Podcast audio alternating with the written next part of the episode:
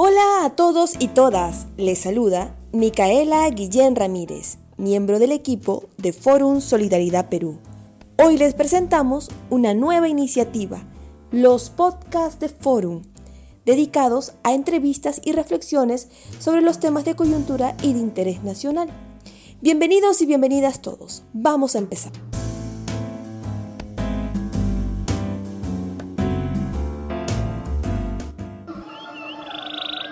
Como sabemos, hoy 5 de julio del 2020 se cumplen 11 años de los trágicos sucesos ocurridos en Bagua. Recordamos estos hechos en medio de la actual crisis sanitaria y sistémica, y estando a puertas del Bicentenario, se reabren los debates nunca concluidos del racismo, la discriminación, el neoliberalismo en el Perú y la grave situación de exclusión en la que se encuentran nuestros pueblos indígenas. Ahora, con la tan anunciada reactivación económica, nos preguntamos sobre hasta dónde y cuándo se van a seguir flexibilizando nuestros derechos fundamentales de todas y todos los peruanos. Pero sobre todo, y en esta fecha en especial, llamamos a la reflexión sobre la situación de nuestros hermanos y hermanas de los pueblos indígenas andinos y amazónicos, tantas veces olvidados y criminalizados por la defensa de sus territorios, la vida y el futuro de sus hijos e hijas. Para hablar de todo esto, tenemos tres invitados especiales. El líder indígena Aguajún, Santiago Manuin, representante del Consejo Permanente del Pueblo Aguajún. El antropólogo Ismael Vega, actual director del Centro Amazónico de Antropología y Aplicación Práctica, CAAP. Y también representante del Grupo de Trabajo de Pueblos Indígenas de la Coordinadora Nacional de Derechos Humanos. También está con nosotros la abogada constitucionalista Maritza Quispe, del Instituto de Defensa Legal IDL. Con ellos y ellas dialogaremos y evaluaremos sobre lo ocurrido en Bagua, qué pasó después y qué es lo que pasa en estos momentos de la crisis sanitaria con los pueblos indígenas de la Amazonía peruana.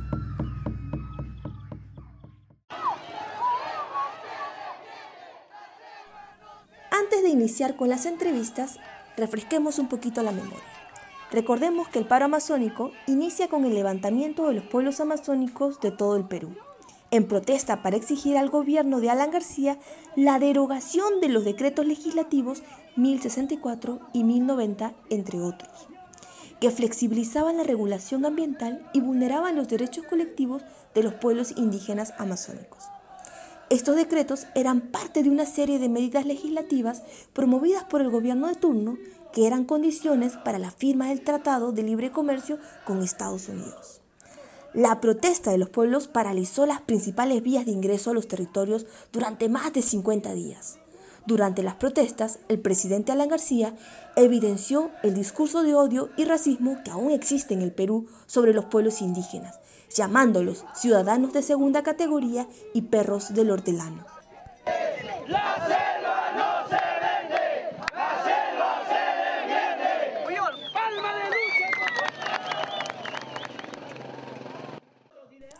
En el norte de nuestro país, en la región Amazonas, los pueblos Aguajún y Huampis también eran parte de esta gran protesta. Ellos tomaron la carretera y cerraron el acceso que une Jaén y Bagua. Se encontraban en la curva del diablo. También cerraron las instalaciones de la estación 6. Más de 5.000 Aguajún y Huampis estaban movilizados. Después de más de 50 días de paralización, estar agotados y quedarse desabastecidos de alimentos, los hermanos Aguajún y One Piece decidieron irse y regresar a sus comunidades. Sin embargo, el 5 de junio, día programado para su regreso, por orden del presidente Alan García, se inicia el desalojo a las 5 de la mañana. El resultado de tan desmesurada decisión fueron 33 muertes entre policías e indígenas, según las fuentes oficiales.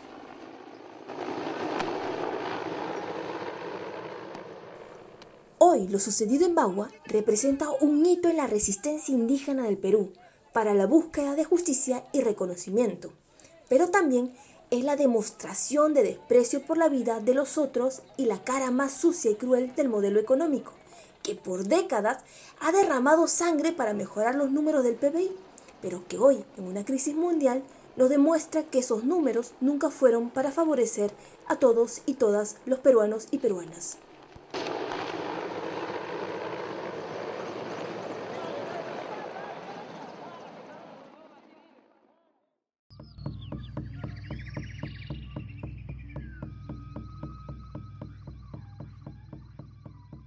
Vamos a iniciar entrevistando a Lapu Santiago Manuin, con quien nos contactamos desde Condorcanqui, Amazonas.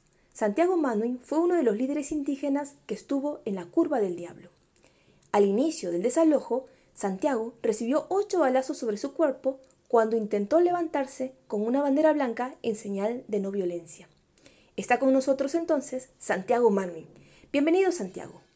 Santiago, ya pasaron 11 años de lo ocurrido en Bagua. ¿Qué significa el 5 de junio para el pueblo Aguajún y Huampís? Muy buenas tardes. Para nosotros, para el pueblo Aguajún y Huampís, el 5 de junio eh, nos dice mucho de que ese día eh, se quiso dialogar entre el gobierno peruano y, los pueblos amazónicos. No hubo ese contacto eh, porque la sociedad occidental y la sociedad oriental no llegaron a entenderse. Y a nosotros, pues, eh, nosotros no vivimos del pasado, vivimos un presente diferente. Nosotros hemos superado eh, todo este problema que nos ha causado la pérdida de nuestros hermanos en defensa de la Amazonía, defensa del bosque, defensa de nuestro territorio. Y ahora en este momento nosotros tenemos que el Abajún Pampís se está apostándose a una educación de formación, una educación que, nos lleve a dialogar con el Estado peruano de tú a tú, un diálogo eh, que nos entienda el Estado peruano, porque somos un pueblo y bajo esa circunstancia de un pueblo, el Abajún busca un espacio de diálogo para poder este, abrirnos un camino eh, de lo que aquel tiempo fue triste ese encuentro. Entonces, por lo tanto, nosotros estamos abiertos a un diálogo, seguimos trabajando, estamos apostando en una educación fuerte, eh, una educación eh, intercultural bilingüe y al mismo tiempo pues este, la escuela de los líderes que hemos formado apoya para que desde las comunidades vayan tomando una conciencia de qué es para nosotros el bosque, por qué lo tenemos que defender y el territorio. Todo esto es un, valor que realmente el Abajún está poniendo para eh, salir adelante. Cuéntenos, desde su perspectiva, ¿Cree que las condiciones sociales y políticas que los llevaron a movilizarse han cambiado?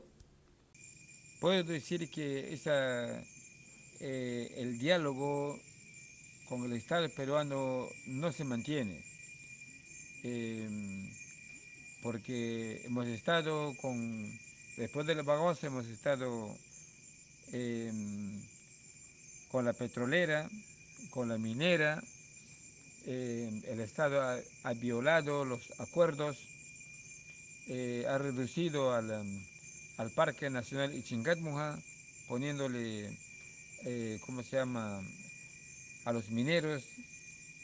Entonces, no hay ese espacio de diálogo con el Estado peruano. El Estado peruano viola los acuerdos internacionales, a pesar de ser parte firmante de ese acuerdo.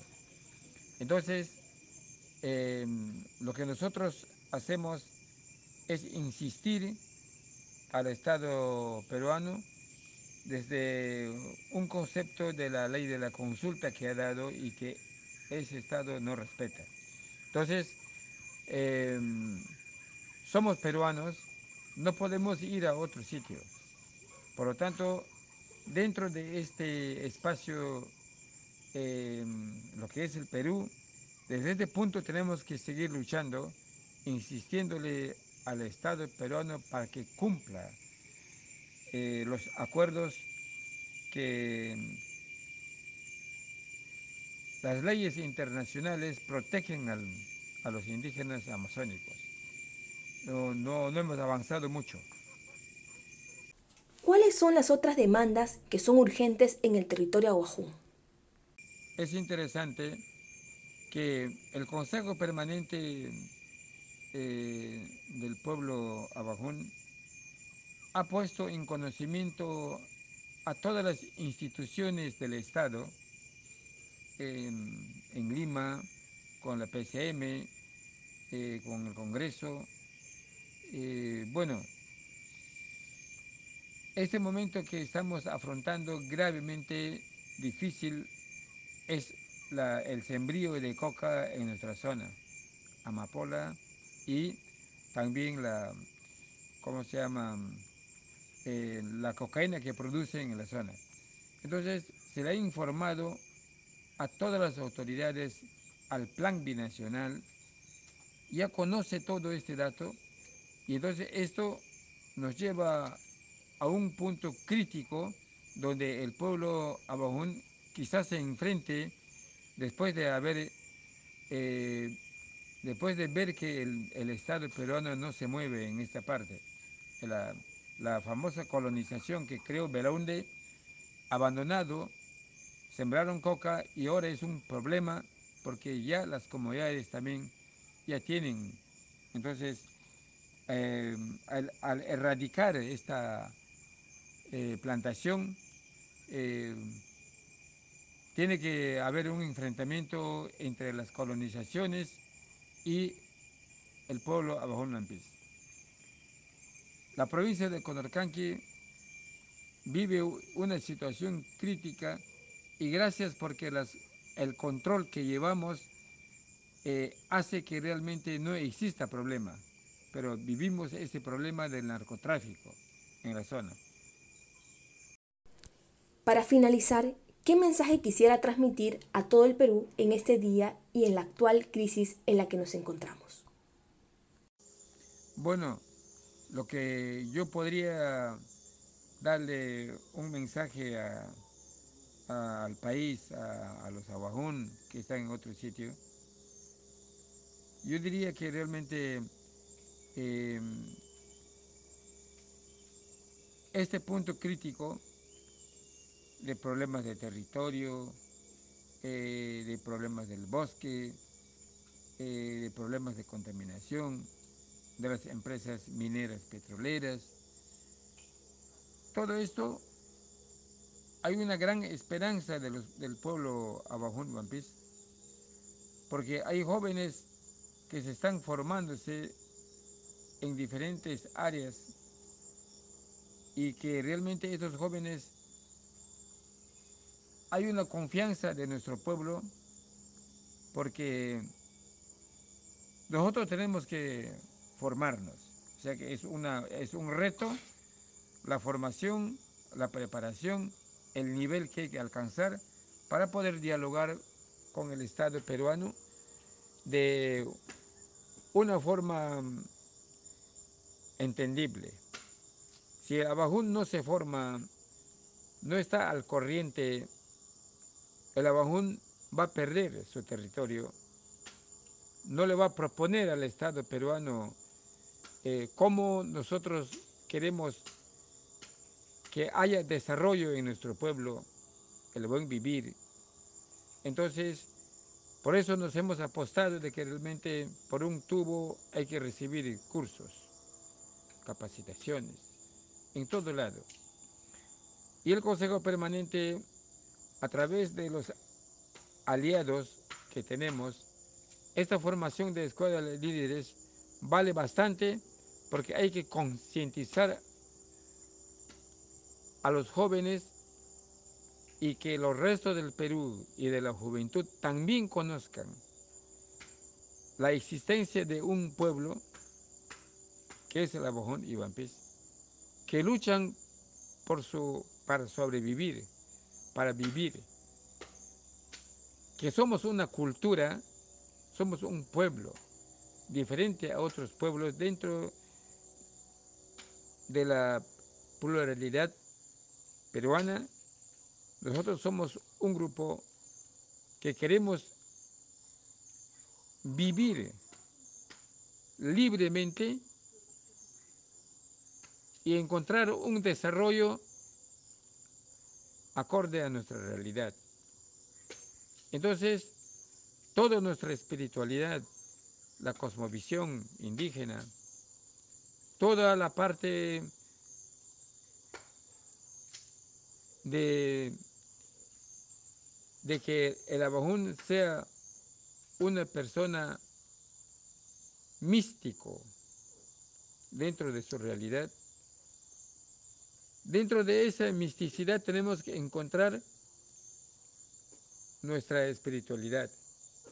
En este nuevo contexto que vivimos, tenemos que asumir nuestra lucha por nuestra cultura.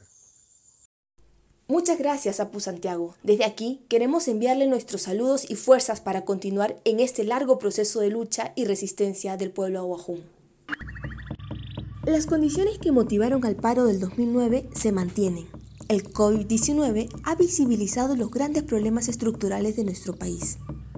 Desde el inicio de la cuarentena, los pueblos indígenas amazónicos y andinos del Perú a través de sus organizaciones nacionales, exigieron al Estado se adoptara medidas preventivas para evitar la llegada del virus a sus territorios. El Estado hizo caso omiso al petitorio de las organizaciones y no tomó las medidas necesarias y las medidas de contención propuestas ahora son ínfimas frente a la situación ya desatada. Hoy vemos a las ciudades más importantes de nuestra Amazonía luchando por conseguir oxígeno y medicinas que los ayuden a afrontar el terrible virus años de explotación petrolera y otros recursos en estos territorios y las regiones del oriente peruano siguen al margen del tan prometido desarrollo. Por su parte, las comunidades indígenas a iniciativa propia están implementando sus propias estrategias de contención y protección en sus territorios. Sin embargo, para el nivel de atención que exige el virus, no es suficiente. Y es necesario recordar que la explotación petrolera en la Amazonía dejó desabastecida a muchas comunidades que hoy no solo no tienen medicina para hacerle frente al virus, sino que además las aguas contaminadas por el petróleo no les permite acceder a la fuente principal de proteína que es el pescado. Las tierras de cultivo siguen contaminadas y el agua que consumen tienen altos índices de metales pesados. El desarrollo prometido los dejó sin futuro. A continuación presentaremos a Ismael Vega para conversar con él sobre las perspectivas de la sociedad civil en los hechos ocurridos en Magua, el 2009, y lo que ocurre hoy frente al COVID-19 en los territorios de los pueblos indígenas amazónicos. Ismael tiene mucha experiencia en el área y desde el CAP y el grupo de pueblos indígenas se vienen dando seguimiento a la situación por la que atraviesan los pueblos indígenas en medio de esta pandemia. Ismael, bienvenido al programa. En los últimos años, los pueblos indígenas andinos y amazónicos denuncian una serie de vulneraciones en sus derechos individuales y colectivos. Desde tu perspectiva, después de 11 años de lo ocurrido en Bagua y lo que viene sucediendo durante la emergencia sanitaria, ¿consideras que las condiciones sociales y políticas desplegadas estos años nos alejan o nos acercan de otro posible baguazo? Bueno, después de 11 años de los sucesos de Bagua, eh, considero que las condiciones y las situaciones que dieron lugar a estos lamentables sucesos conocidos como el baguazo eh, no han cambiado mucho en realidad. Creo que se mantienen eh, casi intactas, por decirlo de alguna manera, y lamentablemente. ¿no? Si bien a lo largo de estos años em, ha habido procesos de consulta, eh, se han aprobado algunas leyes relacionadas con salud, con educación, ¿no? con el tema forestal, lo cierto es que en la práctica eh, la situación de los pueblos indígenas eh, sigue siendo eh, bastante difícil, ¿no? Este, complicada, ¿no? Siguen siendo postergados en muchos sentidos por el Estado, ¿no? entonces, creo que durante estos años, desde el Estado, no se ha podido revertir esta estas políticas y esta, que caracterizan el modelo que viene aplicando el gobierno, el Estado peruano, ¿no? que es una política basada en la extracción de recursos naturales, ¿no? la priorización casi exclusiva de la inversión privada en los territorios indígenas, eh, poniendo eh, en segundo plano los estándares ambientales, los derechos de los pueblos indígenas. Entonces, em, creo que estamos, digamos, más cerca de esas de, posibles baguazos em, dadas las condiciones que, he mencionado, ¿no? Y en este contexto de pandemia, bueno, los pueblos indígenas son los, los más vulnerables, ¿no? Eh, si ya han sido vulnerables a lo largo de la historia, en esta situación de pandemia su vulnerabilidad ha aumentado tremendamente, ¿no? Porque eh, son eh, pueblos que no han recibido la prioridad que ameritan en la respuesta de políticas públicas frente al COVID-19, ¿no? ni tampoco en la opinión pública nacional. ¿no? Los pueblos indígenas recién han comenzado a ser mencionados eh, en relación a la, a la pandemia, eh, pero solamente eh, se han quedado en eso, ¿no? en ser mencionados porque no existe actualmente una, una política especial diferenciada para los pueblos indígenas frente a la pandemia. ¿no? Estas, esta política diferenciada, digamos, no, no se ha hecho efectiva hasta ahora, no hay una estrategia de salud eh, dirigida a las comunidades indígenas y el COVID-19 ya ingresó a estas a, las comunidades indígenas, ¿no? Ya hay muchos contagiados, ya hay varios eh, casos de muerte de indígenas, ¿no? Em, de todas maneras, eh, a pesar de estas carencias y desigualdades, las comunidades indígenas, los pueblos indígenas y sus organizaciones han venido dando alguna respuesta ¿no? Eh, frente a esta situación de la pandemia, como es el control de sus territorios. Eh, sin embargo, eh, son medidas insuficientes, dadas las condiciones tan de extrema pobreza y de casi inexistencia ¿no? de sistemas de salud ¿no? que puedan dar respuestas mínimamente efectivas y adecuadas frente a la pandemia.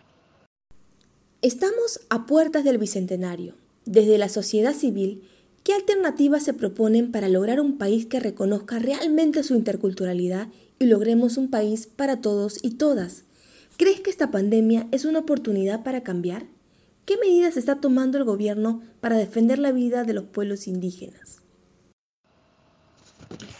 Eh, considero que estamos aún muy lejos de ser un país y una sociedad intercultural, ¿no? Nuestra democracia misma es una democracia eh, eh, totalmente em, dominada por el enfoque o por la perspectiva occidental, ¿no? Sin embargo, hay que reconocer que se han hecho cambios a lo largo de todo este tiempo, ¿no? creo que ha habido una serie de cambios y esfuerzos, pero estos esfuerzos y estos cambios son todavía muy insuficientes, son desarticulados y no responden, digamos, a una em, lectura y a una perspectiva eh, estratégica de em, cambios y modificaciones en el Estado, en la forma como está organizado, en la forma como eh, implementa sus políticas y, también en la eh, relación que establece con los pueblos indígenas. ¿no? creo que todavía eh, eh, son insuficientes, por ejemplo, medidas como la creación de un Ministerio de Cultura, un Viceministerio de Interculturalidad, porque eh, no responden, digamos, a las necesidades de em, elaborar y, e implementar políticas públicas a favor de los pueblos indígenas que permitan mm, la mejora en sus condiciones de vida, el ejercicio pleno de sus derechos como ciudadanos y ciudadanas y sobre todo porque no hay una participación eh, real y efectiva de los pueblos indígenas, de sus organizaciones en, estas instancias del Estado, en la instancia de toma de decisiones. ¿no? Entonces, em, ha habido cambios, ¿no? Este, se aprobó la ley de consulta previa también, ¿no? Y creo que se han venido implementando un número importante de procesos de consulta a lo largo de estos años desde, desde el baguazo, ¿no? Eh, pero eh, estos procesos de consulta em, no han logrado eh, realizarse de la manera em, más adecuada, ¿no? según los estándares establecidos por el convenio 169 de la OIT y la ley de consulta previa nacional que se aprobó. ¿no? Este, finalmente se ha desdibujado este proceso, estos procesos de consulta a lo largo de estos años y se han convertido en procesos de muy baja calidad, ¿no? que no este, corresponden a los estándares establecidos por las leyes internacionales y nacionales. Se han aprobado una serie de, medidas eh, favorables eh, desde el punto de vista legal, digamos, para los pueblos indígenas, como dije eh, en otro momento, ¿no? en relación a la salud intercultural, educación, etcétera, pero en la práctica esto no, no se ha plasmado en, mejores condiciones de vida de los pueblos indígenas. ¿no? Em, por otro lado, eh, también a lo largo de estos años se han ido aprobando una cantidad muy grande de leyes eh, desde el Congreso, del Poder Ejecutivo, que afectan los derechos de los pueblos indígenas de manera abierta, ¿no? y, especialmente su derecho al territorio. ¿no? Eh, casi todas las leyes que se han aprobado, prácticamente todas las que se han aprobado últimamente desde el Congreso y del Poder Ejecutivo, son leyes que incrementan el despojo territorial de los pueblos indígenas, amenazan sus derechos, sobre todo amenazan sus territorios, ponen en peligro la vida de los pueblos indígenas. Entonces, ahora, en este contexto de pandemia, eh, los, pueblos indígenas se encuentran en una situación muy crítica y están siendo afectados por el desabastecimiento de alimentos, medicinas, agua, combustibles, insumos productivos, etc. Eh, y esto pone en grave riesgo su vida y su integridad. ¿no? Por otro lado, los migrantes indígenas también, especialmente los jóvenes, se encuentran eh, varados en diversas ciudades del país, especialmente en Lima, enfrentando condiciones de desamparo e intentando retornar a sus comunidades de origen eh, en condiciones que ponen en serio riesgo su vida y el Estado eh, se muestra incapaz de hacer algo al respecto. Entonces, em, eh, creo que, digamos, el Estado tiene durante este tiempo la oportunidad de, mejorar esta situación. sin embargo, vemos que esta oportunidad no está siendo aprovechada. No existe un plan diferenciado para atender a los pueblos indígenas en este contexto de pandemia. El Estado no ha fortalecido la iniciativa de control territorial de los pueblos indígenas no hay eh, todavía una estrategia para la distribución y reparto de alimentos y víveres de primera necesidad, artículos de limpieza, etc. No se garantiza, por ejemplo, la intangibilidad de los territorios eh, habitados por los pueblos indígenas en aislamiento voluntario y contacto inicial.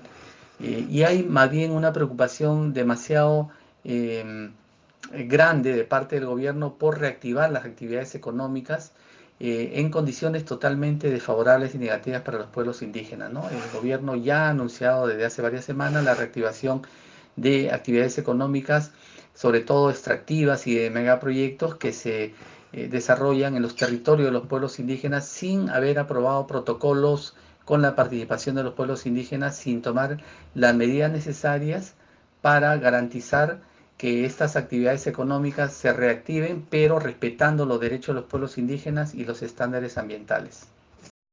Para finalizar, ¿qué mensaje nos dejarías en ese día tan doloroso e importante para nuestro país? Creo que en esta fecha, 5 eh, de junio, que nos recuerda eh, los 11 años que han transcurrido de los lamentables sucesos ocurridos en Bagua, nos deben eh, servir para Em, reafirmar nuestro compromiso, nuestra alianza con los pueblos indígenas y su lucha por la defensa de sus derechos.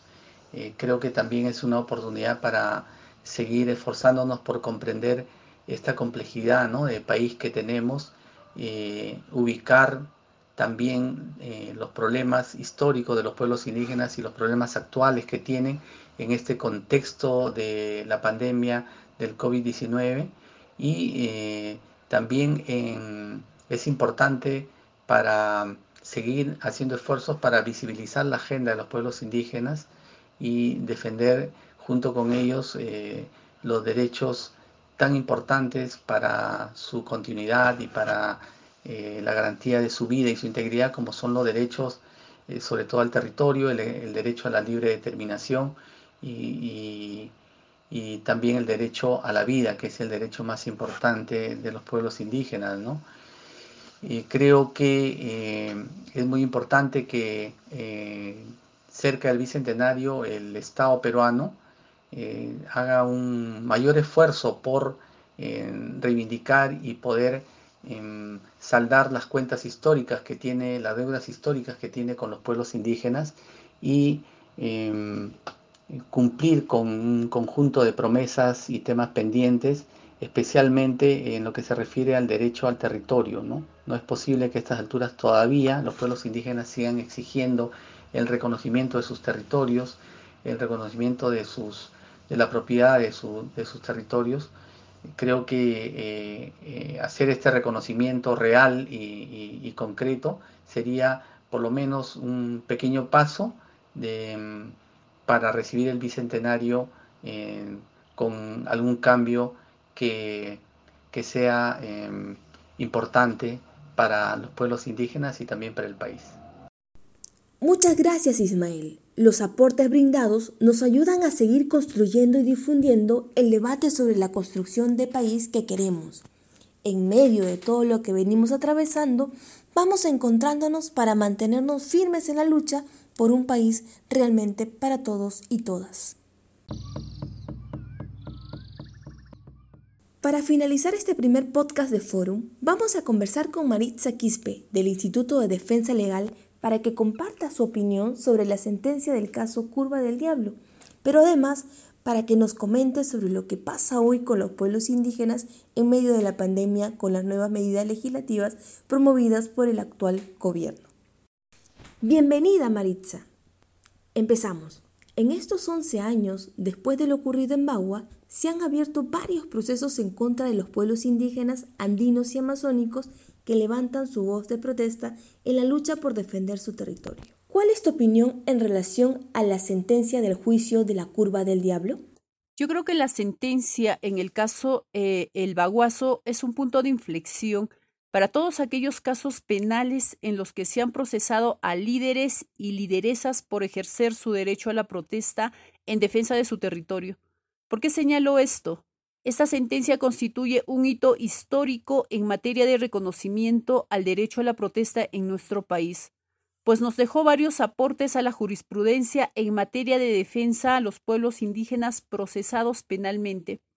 Así, por ejemplo, los jueces aplicaron el principio de proporcionalidad para evaluar las medidas de fuerza adoptadas en el marco de la protesta social contra el gobierno reconocieron que esta protesta se dio por la defensa del territorio ancestral de los pueblos aguajún y Guampís en ese momento. Se reconoció la diferencia cultural como la necesidad de respetar ciertas garantías del debido proceso.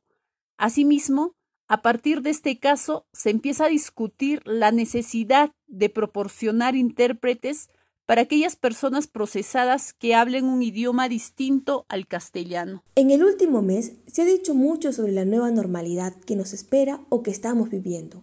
¿Cómo afecta esta nueva normalidad a los pueblos indígenas o originarios propuesta por el gobierno? Así como estamos, la tan ansiada normalidad no va a llegar como todos quisiéramos, peor aún para los pueblos indígenas. Hemos visto la precariedad del, sistema de salud, los casos de contagio en Lima como capital cada día están aumentando y en el caso de los pueblos indígenas, háblese comunidades nativas y comunidades campesinas, es aún peor. Entonces no podemos hablar de normalidad si desde el gobierno no existe una política nacional que incluya a los pueblos indígenas en la toma de decisiones. Un ejemplo claro es lo que está sucediendo actualmente. El Poder Ejecutivo, a espaldas de los pueblos indígenas, está emitiendo una serie de normas sobre texto de la reactivación económica, que está poniendo en grave riesgo una serie de derechos de esos pueblos que en un futuro no muy lejano va a traer consecuencias muy graves. Por eso urge la necesidad que cuando se emita alguna norma o se plantee alguna acción que tenga que ver con poblaciones indígenas, éstas sean coordinadas con los pueblos indígenas y no se emitan a espaldas de estas. Y para finalizar, Maritza, ¿puedes contarnos sobre la lucha que vienen enfrentando actualmente los pueblos indígenas originarios en el Perú? La lucha de los pueblos indígenas es de siempre. Actualmente las amenazas no han cesado. Muchos defensores y defensoras están siendo asesinados por defender su territorio. la cuarentena y el toque de queda solo surtió efectos para el peruano y peruana de a pie, mientras que las grandes transnacionales siguen extrayendo recursos naturales de territorio de estos pueblos.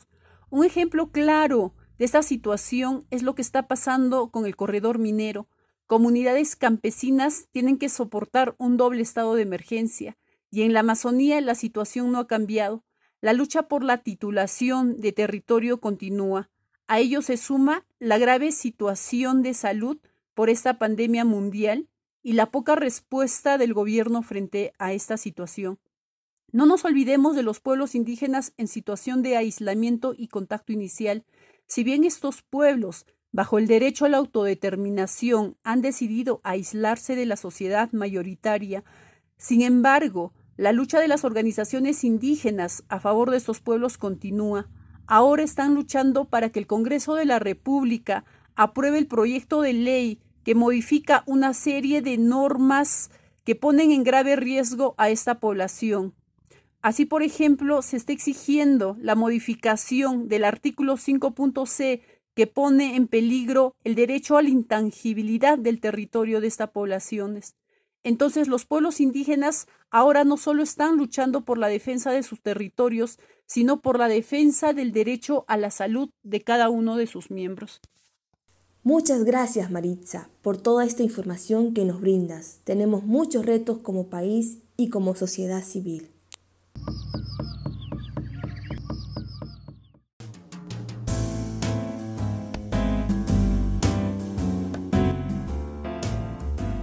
Llegó el momento de despedirnos y finalizamos este primer programa dedicado a los 11 años de Bagua en medio de una situación de emergencia sanitaria.